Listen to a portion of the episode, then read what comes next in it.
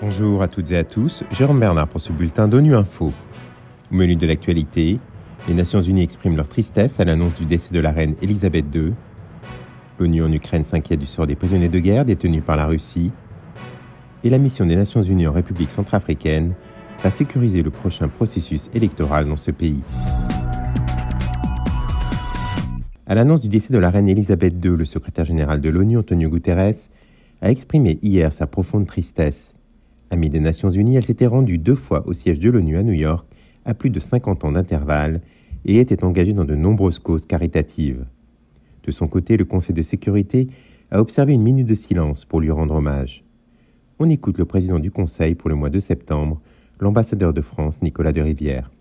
Au début de cette séance, au nom du Conseil de sécurité, je tiens à présenter nos condoléances les plus sincères au gouvernement et au peuple du Royaume-Uni, de Grande-Bretagne et d'Irlande du Nord, à l'occasion du décès de Sa Majesté la Reine Élisabeth II. Je souhaite également adresser nos condoléances à la famille et aux proches. Chef d'État ayant régné le plus longtemps sur le Royaume-Uni, Sa Majesté la Reine Élisabeth II a présidé de sa présence rassurante à des temps marqués par des changements historiques, tant pour son pays que pour le monde. Toute sa vie a été consacrée au service de son pays. Au nom des membres du Conseil de sécurité, j'invite chacun et chacune ici présents à se lever et à observer une minute de silence à la mémoire de Sa Majesté, la Reine Élisabeth II.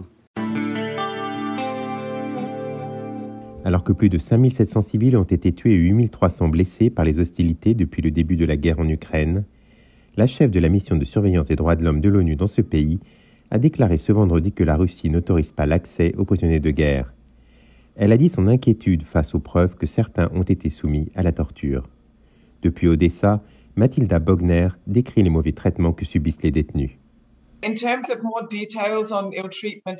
En ce qui concerne les mauvais traitements et la torture dont nous avons eu connaissance, un exemple est celui des prisonniers de guerre qui ont été détenus puis emmenés dans des centres de détention. Ils ont souvent été soumis à ce que l'on appelle un processus d'accueil. Il s'agit de battre sévèrement les nouveaux détenus à leur arrivée.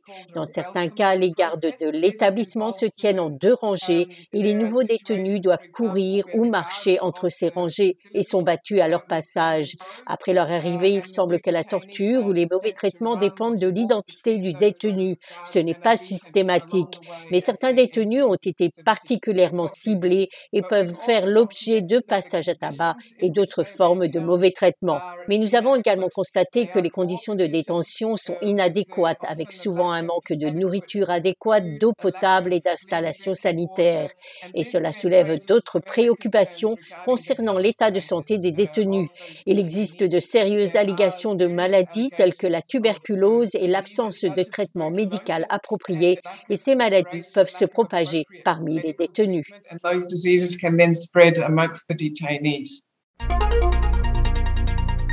La mission des Nations Unies en République centrafricaine, la MINUSCA, va sécuriser le prochain processus électoral dans ce pays.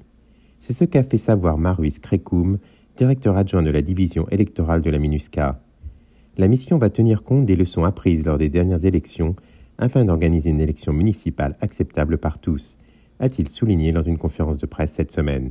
La MINUSCA travaille en étroite collaboration avec la partie nationale. Nous les appelons les prérequis des élections acceptables par tous. Donc la MINUSCA, dans le cadre de la mise en œuvre de son mandat, travaille depuis plusieurs mois avec les forces nationales pour garantir un niveau de sécurité satisfaisant pour ces élections locales à venir. La MINUSCA continue d'être dans la mise en œuvre de ce mandat et les actions que nous entreprenons, qu'il s'agisse des actions sur l'axe de l'appui à la réforme du cadre juridique, qu'il s'agisse des efforts de communication et de sensibilisation autour des élections locales qui n'ont pas eu lieu depuis 34 ans en Centrafrique. Qu'il s'agisse des actions autour de l'appui à la sécurisation des élections, toutes ces actions sont des actions qui trouvent leur légitimité dans le cadre du mandat de la mission et des consultations qui ont été menées par les Nations Unies avec l'ensemble des parties prenantes. Voilà la fin de ce bulletin de Nu Info. Vous pouvez nous retrouver sur Internet et sur nos comptes médias sociaux, Twitter et Facebook.